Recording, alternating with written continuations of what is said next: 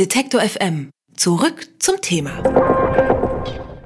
Von ihr stammt der Hashtag Aufschrei, der vor einem Jahr durch die deutsche Medienlandschaft stürmte. Die Bloggerin und Netzfeministin Anne Wiezorek, die sich gegen Alltagssexismus positioniert. Nun hat sie mit einem Buch das theoretische Fundament für die Mediendebatte nachgeliefert, weil ein Aufschrei nicht reicht für einen Feminismus von heute. Lautet der Titel und über das Buch haben wir mit der Autorin Anne Wiezorek gesprochen. Schönen guten Tag, Frau Wiezorek. Ja, hallo. Die ersten Rezensionen auf dem äh, virtuellen Büchermarkt zeigen, wie gespalten die Leserschaft Ihres Buches ist. Es scheint, als gäbe es nur fünf Sternebewertungen und ein Sternebewertung. Dazwischen nichts. Warum glauben Sie, polarisiert Ihr Buch so stark?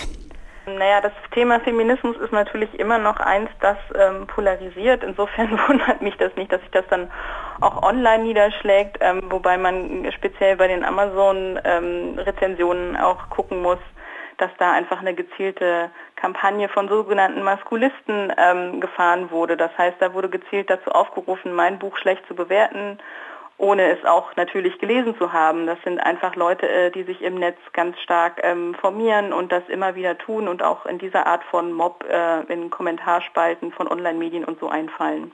In Weil ein Aufschrei nicht reicht für einen Feminismus von heute erklären Sie, wie wichtig die Debatte um die Gleichberechtigung von Frauen und Männern immer noch ist. Doch was unterscheidet Ihren neuen Feminismus von beispielsweise Alice Schwarzers?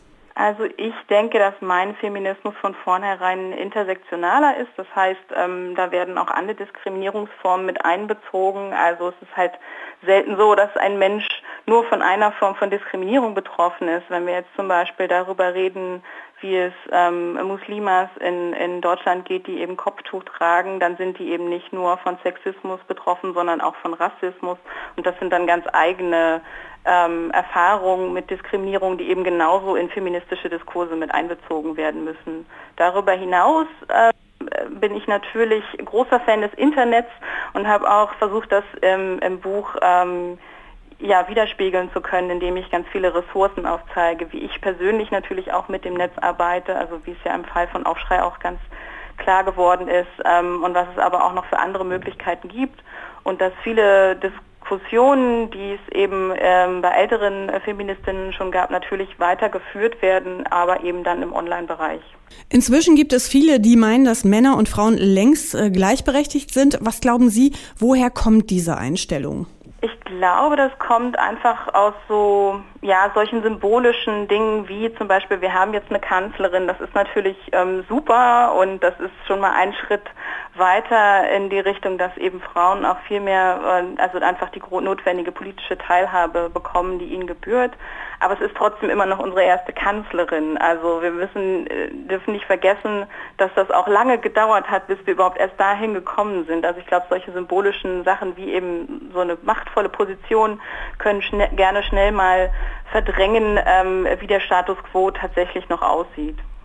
Wo sehen Sie denn aktuell die größten gesellschaftlichen Probleme, die es notwendig machen, weiterhin für den Feminismus zu kämpfen? Uh, das sind natürlich viele, aber ganz klar sehe ich das zum Beispiel im Fall der sexuellen Selbstbestimmung. Also wenn man sich die Diskussion um die Pille danach anguckt, speziell in Deutschland, dann sind wir da wirklich sehr konservativ unterwegs und das kann einfach nicht sein. Also dass immer noch Frauen nicht ausreichend vertraut wird, über ihre Körper entscheiden zu dürfen. Ähm, ich sehe das aber auch ganz klar bei Themen ähm, wie der Ehe für alle. Das heißt, dass wir wirklich endlich Bedingungen schaffen müssen, in denen ähm, ja auch homosexuelle Paare zum Beispiel dann eben dieselben Rechte bekommen dürfen wie heterosexuelle Paare auch, dass das ganz normal ist. Ich sehe das aber eben auch im Bereich ähm, Körperbilder, also dass wir wirklich einfach eine Debatte darüber führen müssen, was tun eigentlich diese ganzen Medien mit uns, die uns fotogeshoppte Menschen äh, als, als normal verkaufen, obwohl eigentlich niemand von uns so aussieht. Also was macht das mit uns und was bedeutet das für unsere Gesundheit am Ende? Ihr Name wird inzwischen häufig in den Medien mit dem Titel Netzfeministin gelabelt. Wie gehen Sie denn um mit diesem gestiegenen Interesse an Ihrer Person? Also das ist natürlich toll, so viel Interesse für feministische Themen zu bekommen und ich hoffe natürlich auch, dass ich das mit dem Buch weiter vorantreiben kann. Ähm, mir ist es aber auch immer ganz wichtig klarzumachen, ähm, welche Menschen mich beeinflussen und ähm, ja, welche Menschen, äh, mit denen ich zusammenarbeite, dass ich die auch auf jeden Fall sichtbar machen kann. Also im Fall von ähm, von Netzfeminismus finde ich zum Beispiel auch mal ganz wichtig, auf ähm, eine andere tolle Hashtag-Aktion aufmerksam zu machen, die heißt Schau hin und die hat Erfahrungen äh, mit Alltagsrassismus gesammelt. Das hat die ähm, Bloggerin Kybra Gümüşay gestartet und ähm, wir inspirieren uns alle gegenseitig und das ist mir auch ganz wichtig, das sichtbar zu machen. Ist es eigentlich überhaupt in Ihrem Sinne inzwischen so stellvertretend für eine ganze Generation von Feministen zu stehen? Ich weiß gar nicht, ob ich dafür stehe. Das muss ich gestehen. Äh, wenn das so wahrgenommen wird, kann ich nur sagen, es ist nie eine einzelne Person, ähm, die das macht. Und ich gebe mir Mühe, das auch sichtbar zu machen. Aber mir ist auch klar, dass einfach, ja, sag ich mal, gerade auf medialer Ebene ähm, bestimmte Gesichter einfach gezeigt werden müssen. Und ähm, da gebe ich dann meins gerne her. Über ihr Buch zum neuen Feminismus haben wir gesprochen mit der Netzaktivistin Anne Wiezurek. Vielen Dank für das Gespräch. Danke Ihnen. Alle Beiträge, Reportagen und Interviews können Sie jederzeit nachhören im Netz auf detektor.fm.